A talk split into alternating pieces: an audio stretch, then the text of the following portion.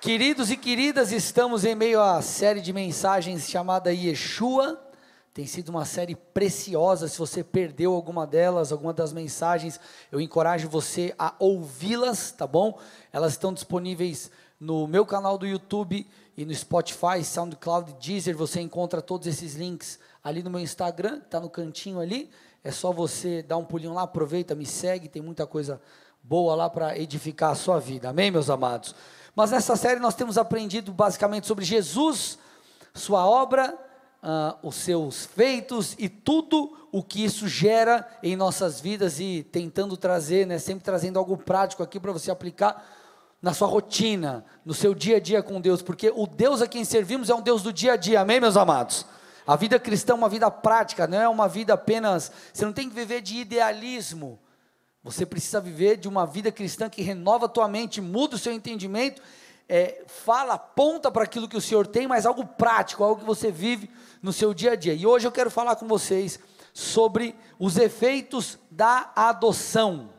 Os efeitos da adoção, você já deve ter ouvido falar que nós, é, nós em, somos adotados pelo Senhor, e eu quero falar sobre isso com vocês, e a gente vai construir algo muito bacana aqui. Gente, por que que no final de todo culto nós fazemos apelo para que as pessoas se voltem a Jesus?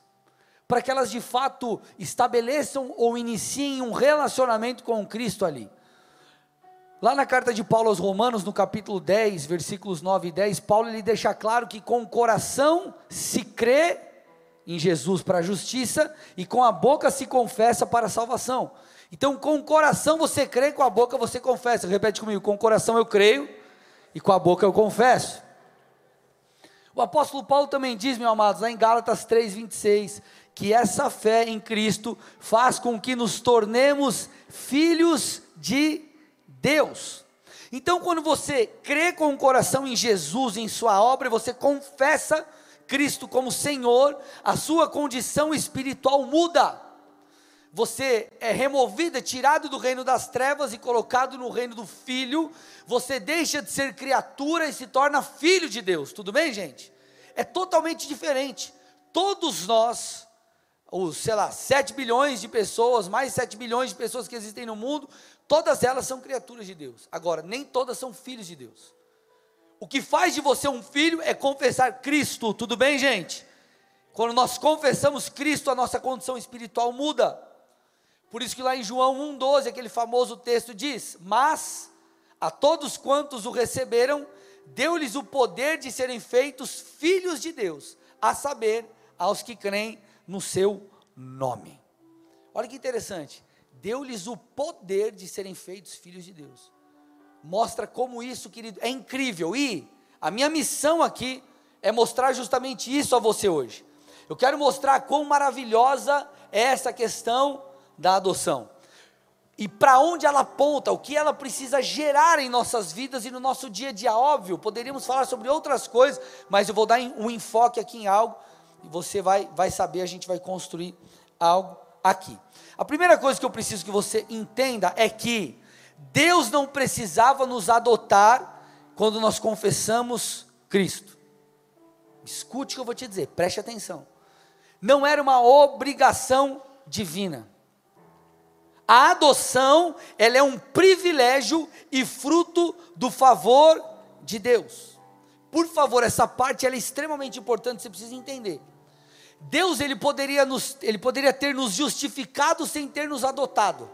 Escute, ele poderia ter nos justificado sem ter nos adotado. O que é essa justificação? Quando você crê com o coração, confessa Cristo em arrependimento e fé, o que, que o Senhor faz? Ele responde a essa fé, uh, perdoando os seus pecados, atribuindo a você a justiça feita por Cristo. Então, Cristo morreu no meu e no seu lugar, e nós somos justificados por isso. Cristo foi injusta a crucificação dele, ele não tinha pecado. Só que o que aconteceu? Ele assumiu o nosso lugar, era para eu e você estarmos na cruz. Ele assumiu o nosso lugar, morreu ali. Então nós fomos justificados, fomos feitos justos por causa disso. Isso, meu amado, através da cruz de Cristo, Deus declara que eu e você, por causa de Jesus, somos justos diante dele. Então é como se Deus olhasse para mim e para você e Ele nos visse a partir do sangue de Cristo, com a lente do sangue de Cristo. Então nós fomos justificados pela obra de Jesus. Agora, Ele poderia ter nos justificado sem ter nos adotado. Me escute. Ele poderia nos ter perdoado. Ó, oh, eu perdoei, morreu, morri por vocês porque eu amo. Mas você não precisa se tornar meu filho. Você pode se tornar apenas meu servo. Me escute. Ele não precisava ter nos adotado. Um outro exemplo é o novo nascimento. Então nós somos justificados pela cruz de Cristo. O Pai nos vê através de Cristo, através da obra de Cristo. Uma outra coisa que acontece comigo e com você quando nós confessamos, cremos e confessamos Jesus, é a regeneração, que é o nome teológico que nada mais é do que o novo nascimento.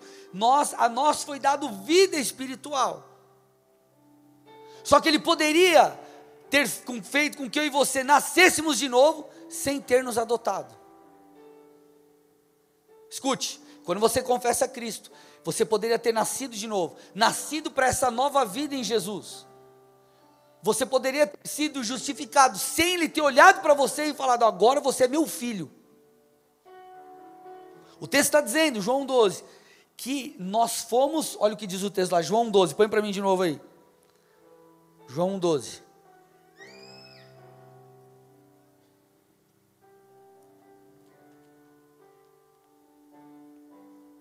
Olha lá. Mas a todos quantos o receberam, deu-lhes o poder de serem feitos filhos de Deus. Olha lá. Então Deus, ele deliberadamente nos deu essa permissão. Nos deu essa permissão. Então o Senhor, queridos, além de nos regenerar, nos justificar, enfim, o que, que Ele fez? Ele nos deu o direito de ser seu filho. Ele nos deu o privilégio de fazer parte de sua família e de nós termos um pai. O que, que isso muda? Isso muda a medida de relacionamento que você pode ter com Deus. Me escute, se você gravar isso e entender, esse é o link para as demais coisas. Esse é, esse é o link para as demais coisas.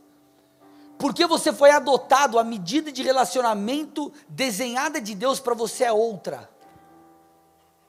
Você poderia, vou repetir, ter sido regenerado, justificado, sem ter sido adotado.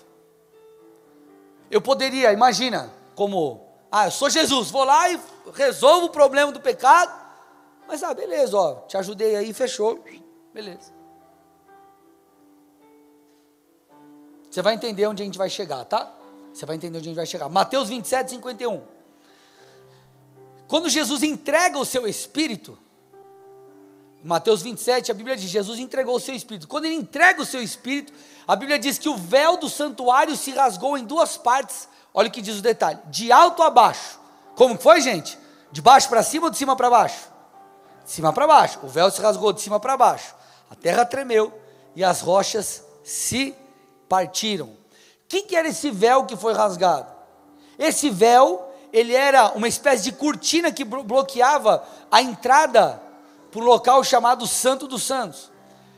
O Santo dos Santos, na verdade, ele estava diretamente relacionado com a manifestação da presença de Deus. Ali dentro ficava a arca da aliança. Somente o sumo sacerdote tinha autorização para entrar no Santo dos Santos. Então, quando o véu ele é rasgado, isso mostra o quê? Que agora todos nós temos acesso à presença. Você pode, por causa desse novo e vivo caminho, por causa do sangue de Jesus, entrar até a presença de Deus. E o detalhe que esse texto está dizendo que o véu, quando ele foi rasgado, imagina, Jesus entrega o Espírito. Aí o texto está falando ali que dá um rebuliço na terra e rasga o véu. De cima para baixo. O que, que isso mostra? Foi um ato divino. Não foi o homem que rasgou, foi de cima para baixo. Tipifica o quê? Deus rasgando e Deus falando: Ei, agora você tem acesso a mim. Porém, meus amados, Deus poderia nos dar acesso à Sua presença sem necessariamente nos tratar de maneira íntima. Escute, isso aqui é muito importante. Você, ah, imagine que você sei lá, você está lá na tua sala, você é o chefão na empresa, lá, imagina, você é o chefão. Aí você chega lá e libera a entrada de um funcionário lá que ia falar com você. Ah, eu quero entrar, ou tem uma reunião, o cara entra. Ele pode entrar e você pode tratar a pessoa de maneira formal. Você não conhece, você pode tratar, resolver todos os problemas dele, ajudar, fazer tudo que for necessário. Mas você não precisa ser íntimo dele, tudo bem? Quando a Bíblia fala que nós fomos adotados, vai além de nós simplesmente estarmos ou termos acesso à presença de Deus. Fala sobre o relacionamento que Deus está permitindo que eu e você tenhamos com Ele, que é um relacionamento de pai e filho. É um relacionamento profundo. Não é apenas acesso a Deus, é a medida de relacionamento. Você pode ter alguém, algum amigo teu, alguém que até frequenta a sua casa aquela pessoa que você até convive, talvez um amigo teu da faculdade, você está todo dia lá vendo camarada, por exemplo, todo dia você vê alguém do seu trabalho, você vê todo dia, todo dia, mas não necessariamente essa pessoa é íntima, você tem intimidade com ela. Então a adoção que foi uma, um ato de Deus para comigo, com você, deliberadamente Deus escolheu nos adotar, e por isso a medida de relacionamento que nós podemos ter com Ele é outra não é apenas um acesso, não é apenas um tratamento de, de, de, ah, eu vou até um Deus que vai me suprir, um Deus que vai me socorrer, um Deus que vai me ajudar, alguém que vai atender as minhas petições, mas isso mostra para que Deus está nos chamando. Gente, pelo amor de Deus, alguém está entendendo aqui alguma coisa? Vocês estão quietinhos, vocês estão prestando atenção? É isso aí? Aleluia. Vamos lá, Romanos 8,15. Olha o que o apóstolo Paulo diz. Romanos 8,15. Olá, porque vocês não receberam o espírito de escravidão para viverem outra vez atemorizados, mas receberam o espírito de adoção, por meio do qual clamamos Abba, Pai. Esse texto está dizendo o seguinte para mim e para você: que porque fomos adotados, nós então somos encorajados, convidados, impulsionados a falarmos Abba, Pai, a clamarmos, a usarmos essa expressão. O que, que é isso, gente? Paulo está usando o termo aqui abapai, que era um termo informal em aramaico, para ou que denotava intimidade. Então é como se no português é, falássemos assim, papai, paizinho ou qualquer outra coisa parecida. Então o que, que ele está dizendo? Porque fomos adotados, nós então podemos chegar diante de Deus e falar, papai. Isso mostra o que? Intimidade, gente, de verdade. Você chegaria, imagina um cara aí, sei lá, o diretor da empresa que você queria trabalhar, você fala, meu, eu queria ter uma oportunidade de falar um dia, sentar um dia com esse cara. E, sei lá, apresentar meu projeto, qualquer coisa, sei lá, vamos viajar aqui. Como você trataria esse cara? Olá, senhor, boa noite. Boa tarde. Ó, oh, gostaria de apresentar-lhe um projeto nesta tarde. Você trataria de uma maneira formal, porque você não tem intimidade. Agora, Paulo está dizendo: ei, vocês foram adotados, e por causa da adoção você pode falar, Abba, Pai. Eu preciso que você entenda. Deus apenas não deu acesso através do véu rasgado diante dele, porque ele poderia, nós poderíamos ter esse acesso mas o que na minha leitura aponta para esse relacionamento é o que? É a possibilidade de falarmos Abba Pai, porque nós fomos adotados. Isso é tão forte, é tão forte isso que Paulo está dizendo. Abaixa, abaixa o teclado para mim um pouquinho. Que sabe quem usou esse termo para falar com o Pai? Jesus. Olha lá. Marcos 14, 36. E dizia: Aba, Pai, tudo é possível. Passa de mim esse cálice, porém que não seja o que eu quero, e sim o que tu queres. Eu quero, eu quero, eu quero que você tente entender o que eu vou ilustrar aqui, tá? Imagine que você, imagina é, você, a sua época de criancinha. Você lembra? Volta lá atrás, sua época de criancinha, tá? Imagine que você tinha um, um, uma forma carinhosa de chamar o seu pai. Tudo bem? Papaizinho, vamos supor que você é papaizinho. E ninguém usasse esse termo, papaizinho. Chega alguém, chega um amiguinho seu da escola e fala pro seu pai, papaizinho, você vai gostar ou você vai achar ruim? Ou tá louco, tá tirando, você. Primeiro, que ele não é teu pai. Segundo, que você não tem esse nível de intimidade para falar com ele. Olha o mistério aqui. Jesus falou para o pai: Aba, pai. E Paulo está dizendo: assim como o filho falou para o pai, Aba, pai, você pode também chamar o pai de Aba, pai, porque você foi adotado. Olha isso. Você está me entendendo? Você está entendendo? Jesus, o Filho de Deus, falava Abba Pai. E Paulo está dizendo: você também pode falar Abba Pai. Agora, não porque você é um filho direto, porque Jesus era um filho direto, mas porque você foi adotado. Você está me entendendo? Não quer dizer que eu e você somos como Jesus, mas isso quer dizer que nós temos acesso ao Pai e nós podemos desenvolver um relacionamento com Ele profundo. Vocês estão aqui comigo, meus amados, sim ou não? Agora, quando você mergulha, entende esse relacionamento, entende essa adoção e se move dessa forma, tudo muda na sua vida. Porque você começa a caminhar de fato como um filho de Deus. E a Bíblia mostra a marca do Filho de Deus. A marca do Filho de Deus ela está lá em Romanos 8,14. Pois todos os que são guiados pelo Espírito de Deus são filhos de Deus. Então você entende, Ele é meu aba, Ele é meu paizinho. Eu tenho intimidade, e por causa disso que você tem construído essa tua busca, você começa a entender de Deus, você começa a ser guiado por Deus. Então, ser guiado pelo Espírito é fruto de um relacionamento com Deus o qual você ouve e obedece. Então, na verdade, meus amados, quando você pega um, um, a maioria dos temas é, é, centrais das Escrituras, se você vai desmembrando e vai cavando e vai indo mais fundo, em algum momento você vai se deparar com relacionamento com Deus, intimidade com Deus. Intimidade com Deus é a resposta para muitas coisas. Por que muitas pessoas não andam em santidade? Porque elas ainda não entenderam que elas foram adotadas e não caminham nesse relacionamento de filho com pai, aba pai. Eu abri uma caixinha no Instagram e coloquei ali para a galera, coloquei uma pergunta assim: qual, na sua opinião, é o maior desafio no namoro do crente? E aí tiveram algumas opiniões lá. A maioria foi permanecer em santidade. E eu vou te falar que eu fiquei com raiva. Você vai entender por quê. Não quer dizer, meu amado, que isso seja fácil permanecer em santidade, ou que não é um desafio, claro que não. Mas avaliando o cenário, eu cheguei numa conclusão. Que é a seguinte, amados: o problema maior da transformação do crente é a falta de contato com Deus. Pode parecer besteira, mas me escute.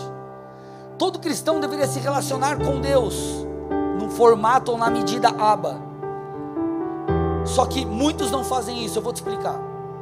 É, nós vivemos em uma sociedade, vamos lá, vamos pegar. Se você liga um seriado, você vai no cinema, qualquer coisa que você para para assistir, você vai ver que a sexualização ela é estimulada. Você está assistindo um filme lá de guerra, guerra, é tiro para todo lado, daqui a pouco tem a cena da coisa. Sabendo o que, que tem a ver essa desgraça com um filme? O cara tá botando a faca no, na cabeça do outro, enfiando, estourando a cabeça, parece um negócio lá.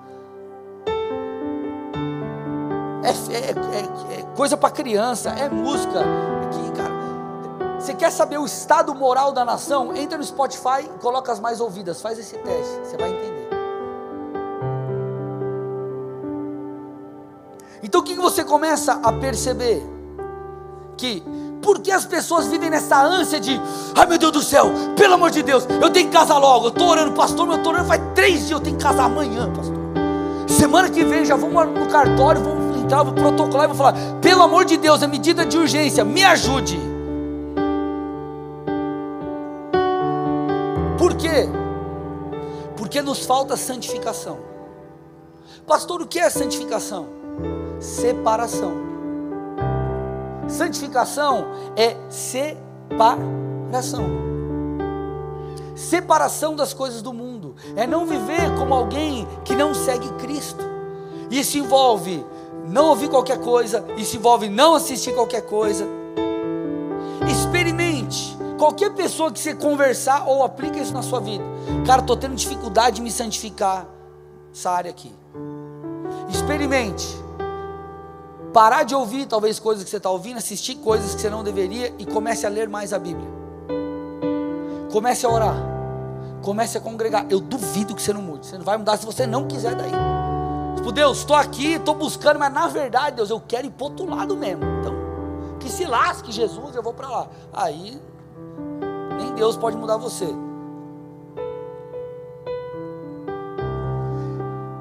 Demanda, amado, se santificar a vida com Deus. É fato. Para você ser guiado pelo Espírito, você precisa se santificar, você precisa buscar Deus. Quando você se separa das coisas desse mundo e se relaciona com o Senhor, você passa a ser transformado pelo Espírito Santo. Então, ser guiado pelo Espírito, como eu falei, que é uma marca do Filho de Deus, ser guiado pelo Espírito, está intimamente ligado com se relacionar com Ele de forma íntima, porque é um relacionamento. Você lê a palavra, você entende o que ela está dizendo, você ora, você escuta uma pregação, você se relaciona com Deus, então você começa a ser guiado pelo Espírito de Deus. Agora, as pessoas acham que isso é difícil demais. As pessoas acham que quando nós falamos ser guiado por Deus é aquela coisa extraordinária, tipo, o cara vai achar que ah, Deus falou comigo, né? Acha que é tipo, você vai estar dormindo, você acorda, Aí uma luz brilha assim no teu quarto, na janela, aí dá aquele vento assim, curtindo assim. Aí Deus vem com a voz do Cid Moreira e fala: Meu filho.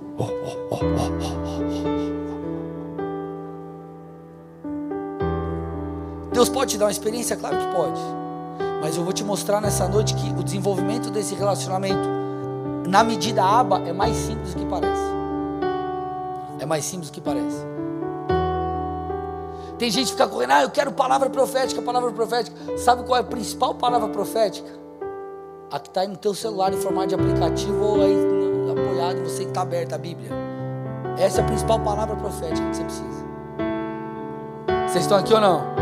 Então eu quero comentar um pouquinho com vocês a dinâmica de como a gente chega lá, porque quando você escuta isso, ah não, mas peraí, quem falou isso é Paulo. Ah, papai é Paulo, é Jesus. Ah, esses caras aí, ó, pastor, os caras, ó, ó, ó frente. Então vamos lá, vamos construir algo aqui. Essa ideia da adoção. Então, o véu foi rasgado. Isso nos dá acesso. Só que a medida de intimidade, ela é determinada porque nós fomos adotados. Então Deus está falando, ei, eu não apenas rasguei o véu para que você tivesse acesso a mim, mas eu quero que você entenda que você é meu filho. E eu quero agora estar próximo de ti. Assim como Jesus disse, Abba Pai, Paulo está dizendo: eu posso falar Abba Pai, eu posso também ter um relacionamento profundo com o Pai. Agora, não porque eu sou um filho direto como Jesus era, mas porque eu fui adotado. Agora, isso me leva a entender o que? Que lugares rasos não são o nosso destino. Um relacionamento superficial com Deus não é aquilo que Ele tem para você. Se você ficar no relacionamento superficial com Cristo, vai ser por uma escolha sua. Por quê? Porque Deus está falando, ei, eu te adotei. Eu, eu estabeleci para nós uma medida maior do que aquela que talvez você tenha buscado. Olha o que Paulo diz aos Colossenses, Colossenses 2, 1 a 3.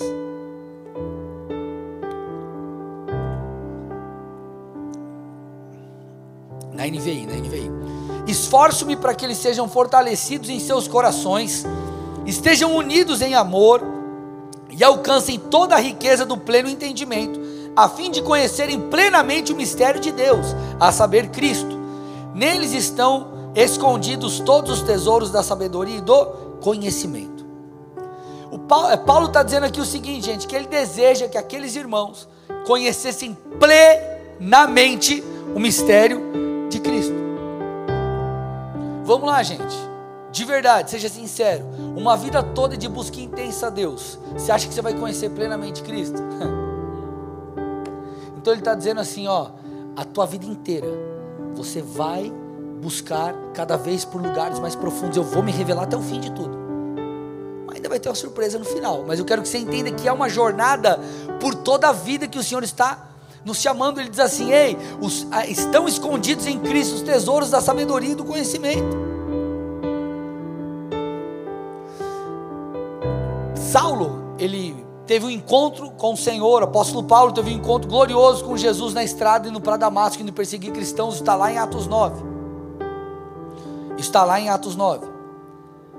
Olha que interessante o que a Bíblia diz. Em Atos 26, 13 a 16. Que na Atos 9 você vê o relato, mas a gente não tem muitas informações ali. Quando você vai para Atos 26, ele dá uma complementada, Paulo explicando aqui, falando sobre o que aconteceu. Diz assim o texto: Ao meio-dia, ó rei, enquanto eu seguia pelo caminho, vi uma luz do céu mais resplandecente que o sol, que brilhou ao redor de mim e dos que iam comigo. E caindo todos nós por terra, ouvi uma voz que falava, falava em língua hebraica: Saulo, Saulo, por que você me persegue? É duro para você ficar dando coices contra os aguilhões. Então eu lhe perguntei: Senhor, quem é você? Ao que o Senhor respondeu: Eu sou Jesus a quem você persegue mas levante-se e fique, e fique em pé. Eu apareci a você para constituí-lo ministro e testemunha, tanto das coisas, olha agora, em que você me viu, como daquelas pelas quais ainda lhe aparecerei. Então o Senhor está dizendo assim para Paulo: Paulo, você estava me perseguindo, você está me perseguindo, mas eu quero que você saiba que eu te constituí como ministro e testemunha das coisas que você está vendo mas também das outras coisas que você ainda verá. O Senhor está dizendo, Paulo, eu ainda tenho coisas maiores para te mostrar.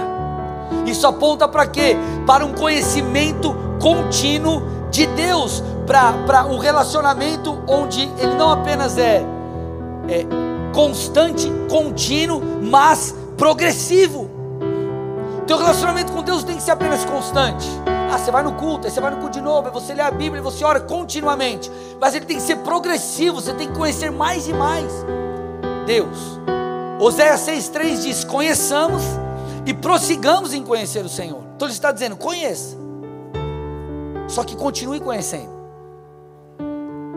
É como um tema que você estuda e você descobre algumas coisas, mas você continua estudando, buscando saber mais e mais.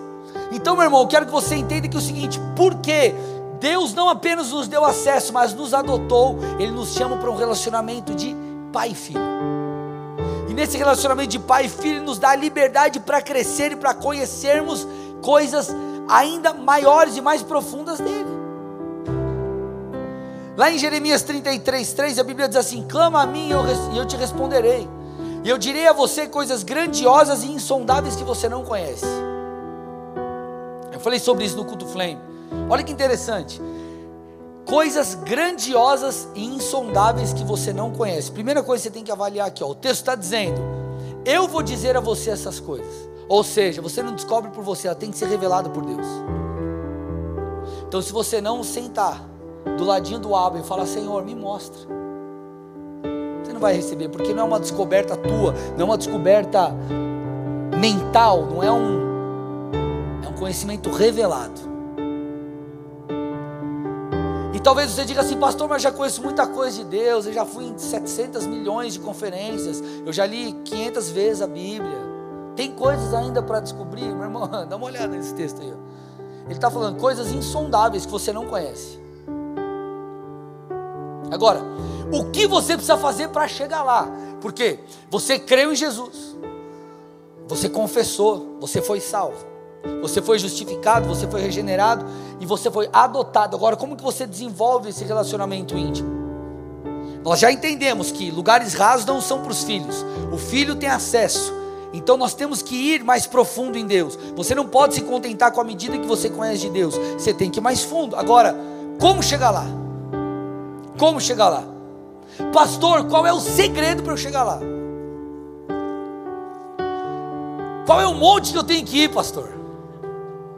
É em Colômbia, é em Curitiba, é Santa Catarina, é em outro país. Que pastor tem que orar por mim? Ah, tem que ser o Kevin, o Denduque. Tem que ser um gringo. É que se for o gringo, o negócio é diferente. O que, que eu tenho que fazer? Vou te dar a chave aqui hoje para você ter um relacionamento com Deus nunca mais ser o mesmo. Você quer? Coisa, um segredo, assim, segredo, segredo. Você não pode contar para ninguém. Posso falar? Faça o básico. Constantemente. Esse é o segredo. Me escute. Esse é o segredo. Não tem nada mais eficaz, sabe do que? Do que você ler a sua Bíblia todos os dias. Não tem nada mais eficaz do que você orar constantemente. É isso que vai te fazer crescer. É isso que vai te fazer crescer. Eu fiz essa ilustração e eu quero, eu quero no, culto eu quero, eu quero reforçar. Imagina que você é, você é uma criança pequena, certo? Assim como espiritualmente nós nos convertemos, estamos no começo da caminhada. A criança está lá no mar, minha filhinha, ela tem quatro anos. Ela é, tem quatro, quatro, isso aí, fez quatro. Os pais esquecem essas coisas, né? Mas acertei, lembrei, é isso aí mesmo. Então você está lá, ela é pequena, ela vai até uma medida da água. Para lá ela não vai, ela tem medo. Só que daqui a pouco ela faz cinco, seis anos. E ela vai se acostumando com o mar. E ela vai dando passos mais profundos. Daqui a pouco, essa menina que começa a crescer e começa a se habituar com aquele ambiente, ela vai indo para águas mais profundas. Assim também é na sua vida com Deus. Sabe qual é o problema? Nós queremos um super segredo para se relacionar com Deus. Sabe qual é o segredo? Acorda de manhã, põe um café do lado da tua mesa da cozinha e vai ler a Bíblia. É isso. Não, mas quando fulano ora por mim e tal, fulano ora por você, fica três meses sem ler a Bíblia, vai adiantar o quê? Vocês estão aqui ou não, gente? Esse é o segredo das grandes revelações. É a sua busca diária. É continuamente você estar diante do Senhor. É você crescer, é você progredir. Todas essas coisas são bênçãos. Qual tipo de jejum que eu tenho que fazer? Que ir no monte, orar, tudo isso é bênção, gente. Mas se você não decidir no teu dia a dia estar com Deus, não adianta nada sem busca diária não vai adiantar nada. Então deixa eu te falar uma coisa: não coloque em grau de importância ou não mude a importância das coisas. Vamos lá, é bacana você dar um rolê com a patroa? Sim ou não? Tem um momento especial lá, vai lá e sai para jantar, pega um cineminha, é tudo legal. Agora, fica tratando ela igual um cavalo a semana inteira e vai dar um rolê no cinema, você vai ver se vai ser legal. Vai enfiar tua cabeça na lixeira do cinema, vai jogar pipoca em cima ainda. Você está entendendo que às vezes a gente inverte as coisas? Então, meu irmão, para de mistificar coisas. Tudo isso é bem, mas tem que ser um up. Não, eu vou lá e vou agora. Contratei um personal trainer que ele vai mudar, vou ficar bombadinho pro verão. Vai lá uma vez por semana, vai estar comigo, tá? E você treina uma vez por semana com o cara, e nos outros você come só traquinas, pizza, só besteira e não treina. Não vai adiantar, vai jogar dinheiro fora. Quer o segredo? Vamos lá, Colossenses 3,16. Que a palavra de Cristo habite ricamente em vocês. Eu te pergunto, a palavra tem habitado ricamente em você? Você tem lido a Bíblia?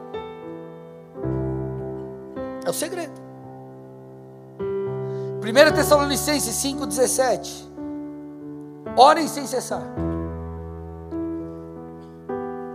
Não é orar sem cessar no sentido que você não pode parar de orar, né?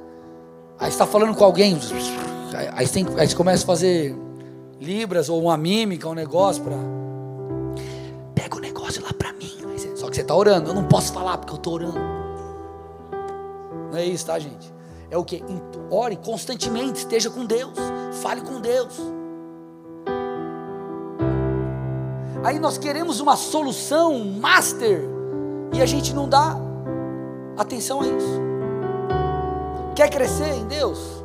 Quer desenvolver um relacionamento de Abba Pai? Mateus 6,11. O Senhor Jesus nos instruiu: peça pelo pão de cada dia. Não apenas o pão físico, mas o pão espiritual. Entenda uma coisa: há pão fresco para você hoje. Há uma medida de Deus para você a cada dia. Se você entrar na presença de Deus amanhã, vai ter um alimento para você. No outro dia, vai ter um alimento para você. Agora, se você amanhã não entrar na presença de Deus, você não vai comer o que estava disponível. Ó, tá aqui, ó. A água aqui está disponível. Ah, não quero tomar. É, vai ficar ali, eu não vou desfrutar. Aí outro dia, ah, não quero tomar. Ah, não quero tomar. Ah, não quero tomar. Você vai ter um relacionamento de aba? Não. Agora, todo dia vai ter uma água para você lá, então você vai e pega e pega e toma, e toma, e toma, e toma, e toma, e toma. Você vai sendo lavado pela palavra, transformado pela palavra, e os efeitos ali da adoção vão surgindo em você. Você começa a ser guiado pelo Espírito de Deus, a verdade do Evangelho começa a fazer sentido para você. Então busque pelo pão de cada dia. O problema, amado, é que nós queremos uma super solução sem pagar o preço. Ou nós tentamos dificultar aquilo que é simples. Como assim simples? Cara, vai ler a Bíblia. Eu não estou afim, vai ler. Agora, mas não estou sentindo. Não importa se não está sentindo, vai, vai ora. Vai ler. Ah, vai. Ah, mas não estou afim, não interessa, faz. Condiciona o seu coração. Então, gente, foi aberto. O véu foi rasgado, o caminho foi aberto. Só que o Senhor está falando, ei, você está caminhando tipo um. Você está parecendo no máximo um parente. Eu quero que você seja filho, cara. Vem para cá. Se aproxima. Desenvolva isso. Se conecte. O problema, gente, é que muitas vezes nós vivemos de cisternas, sendo que nós deveríamos beber águas de mananciais. Nós tentamos fazer um reservatório das coisas espirituais. Não, eu busquei semana passada e, e deixa eu estocar aqui essa água, que ela dá durante a semana inteira. Eu vou dando uma bicadinha aqui. E beleza. E sendo que Deus está falando, cara, tem água da fonte todo dia para você. E foi justamente isso, esse paralelo, que a Bíblia aponta para nós lá em Jeremias 2,13. Estou indo no final da mensagem. Porque o meu povo cometeu dois males: abandonaram a mim, a fonte de água viva, e cavaram cisternas, cisternas rachadas que não retêm águas, ou, em outra versão, cisternas rotas. Então, cisternas elas são reservatório para a água da chuva para guardar água, estocar ali, enfim, né, acumular água. E aqui o Senhor está dizendo, fazendo um paralelo espiritual, falou assim como as pessoas lá atrás, para que elas não pudessem caminhar por um bom caminho e ter que todos os dias irem buscar águas, elas estão ali colocando, deixando ali as cisternas e fisicamente está tudo bem isso. Mas ele faz um paralelo espiritual e fala: o meu povo tem feito isso espiritualmente. Então nós achamos, amados, que nós podemos viver de reservatório, mas nós não podemos. É a mesma ilustração do maná. O Senhor falou assim: ei, saiam para pegar o pão todos os dias salvo no sexto, que eles pegariam para o sexto e para o sétimo. Se eles tentassem estocar aquela comida, ia dar bicho, ia ficar podre. O maná era um pão que vinha do céu, era um alimento que vinha do céu. Agora, pastor, isso é o Antigo Testamento, tá? Novo Testamento, Jesus é o pão vivo que desceu do céu. Da mesma forma que eles tinham o alimento lá atrás, maná, nós temos Cristo, nosso pão, nosso alimento espiritual. E você precisa todos os dias buscá-lo. Amado, é simples a vida com Deus. Tiago fala sobre isso, Tiago 4,8. Cheguem perto de Deus, ou aproximem-se de Deus, e Ele se aproximará de vocês. Ó. Cheguem perto de Deus, Ele chegará perto de vocês. Ponto. Pastor, qual é o segredo? Senta na cadeira da tua cozinha, qualquer lugar. Não, mas quando eu tiver meu super escritório, irmão, senta no chão. Quando tiver minha mega Bíblia de estudo, pega o que você tem. Quando eu tiver que você tem? Vai. Não, é que eu preciso de um superfone para isolar o som, para eu orar a hora em qualquer lugar que você tiver, cara. Vai no banheiro lá em hora. Aí nós queremos mistificar. O que, que eu faço? Vai para a presença. Mas é assim, pastor? É assim. Deixa eu te falar uma coisa. Eu, eu, eu fiz essa analogia aqui. Quem gosta de picanha aqui? Ai, ai, ai, glória. Picanha. Picanha, aleluia, né? Glória. Ei, pastor, que bem. Picanha. É todo dia que você tem picanha para comer? Não. Quem dera, pastor, né? Receba, né? enfim, não é todo dia. Mas todo dia você tem lá arroz, feijão, você tem o básico, sim ou não? Você está vivo? Você cresceu? Está fortinho? A vida com Deus é a mesma coisa. Todo dia que você tem a super, mega, ultra revelação, pastor. Eu não fui para o terceiro, fui para acho que o vigésimo sétimo céu. Nem tem, né, cara? Acho que eu fui. Sabe o que vai te alimentar? É todo dia você ir para a presença.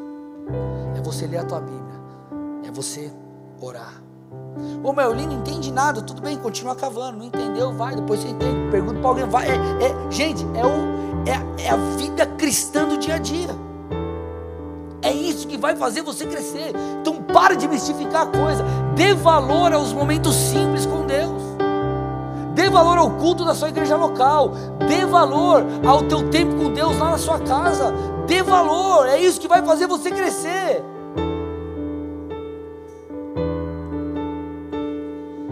Quando você vai para a palavra, o mover do Espírito, uma das figuras do mover do Espírito é o rio de Deus.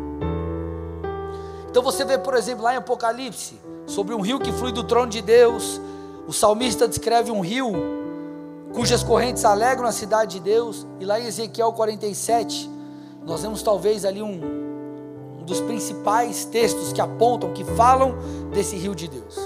Então olha o que o texto diz: O homem saiu para o leste, tendo na mão um cordel de medir, mediu 500 metros e me fez passar pela água que me dava nos tornozelos.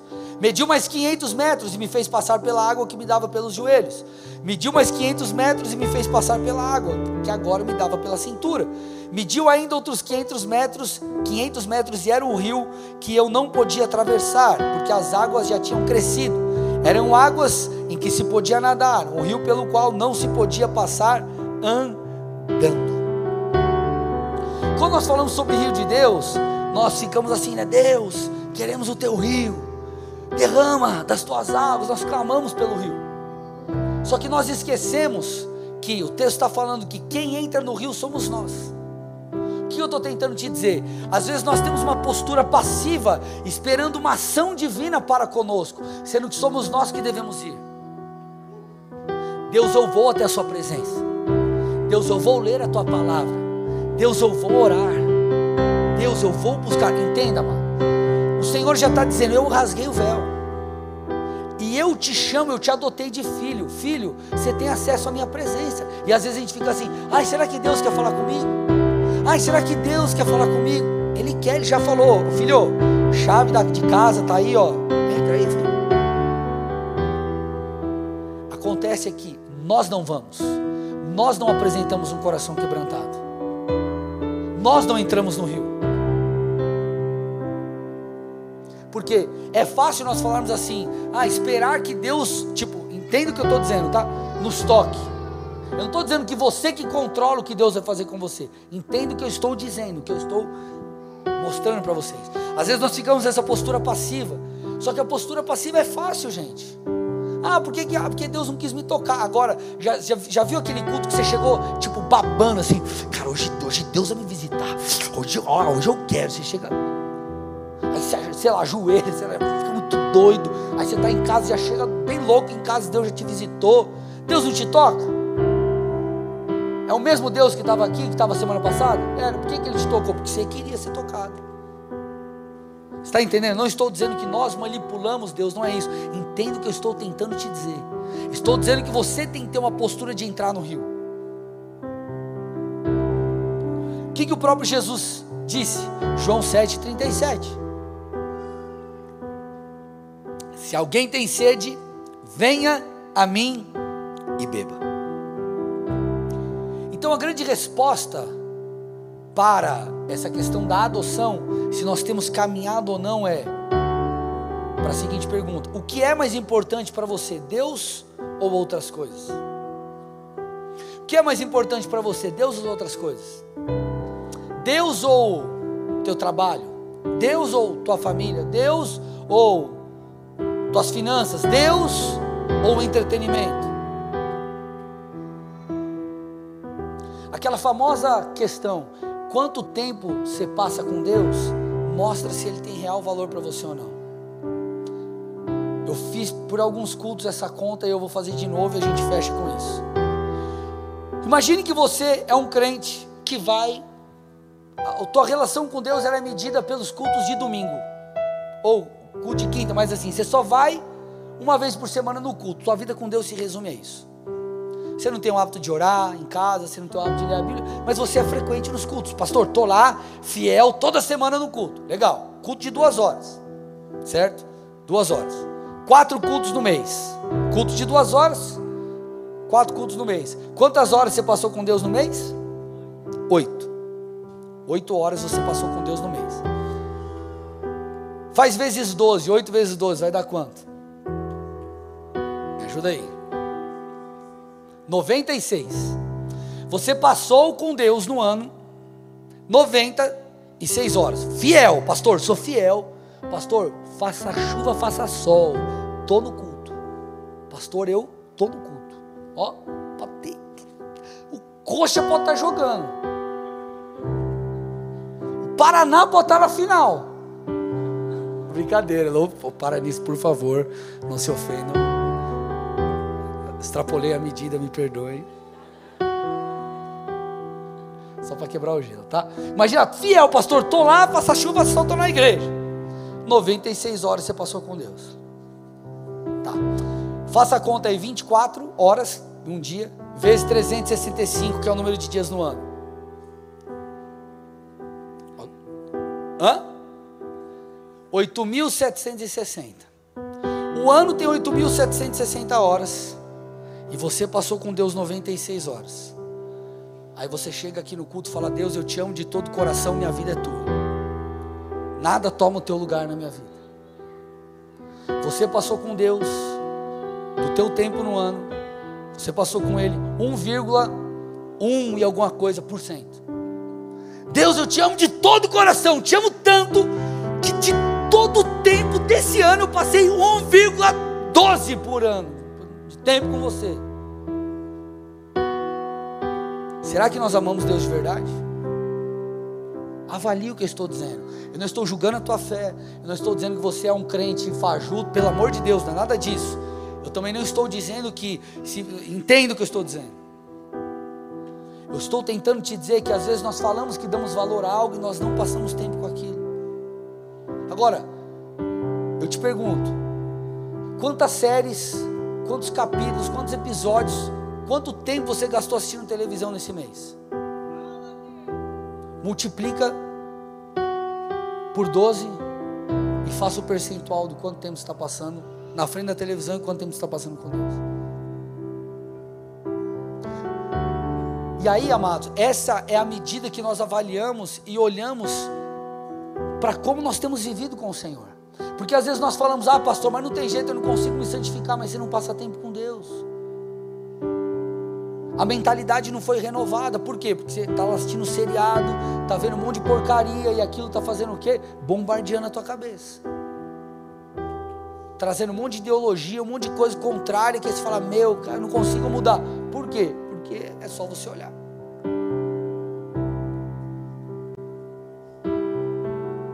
Então, amado, eu preciso que você entenda que os efeitos da adoção é ser guiado pelo Espírito. Um filho de Deus, a marca é ser guiado pelo Espírito. E ser guiado pelo Espírito demanda o quê? Ter um relacionamento íntimo com Deus. Agora, isso é tão maravilhoso que Deus ele não precisava ter nos adotado, ele poderia ter nos justificado, ter nos regenerado, ter nos perdoado, mas ele escolheu nos adotar.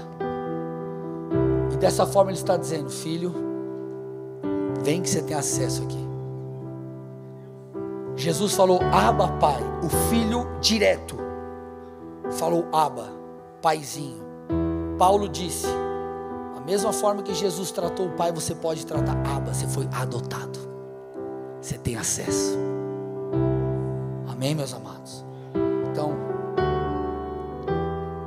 passe a valorizar o teu momento íntimo com Deus todos os dias. Dê valor àquela pequena leitura da manhã, aquela pequena oração no horário do teu almoço. Está entendendo? E você vai caminhando, você vai crescendo. Dê valor aos cultos da tua igreja local. Dê valor à tua célula. Que isso vai fazer com que você cresça, cresça, cresça, cresça, cresça, cresça. E daqui a pouco, irmão, tua vida não é mais a mesma. Feche seus olhos. Curva sua cabeça em nome de Jesus.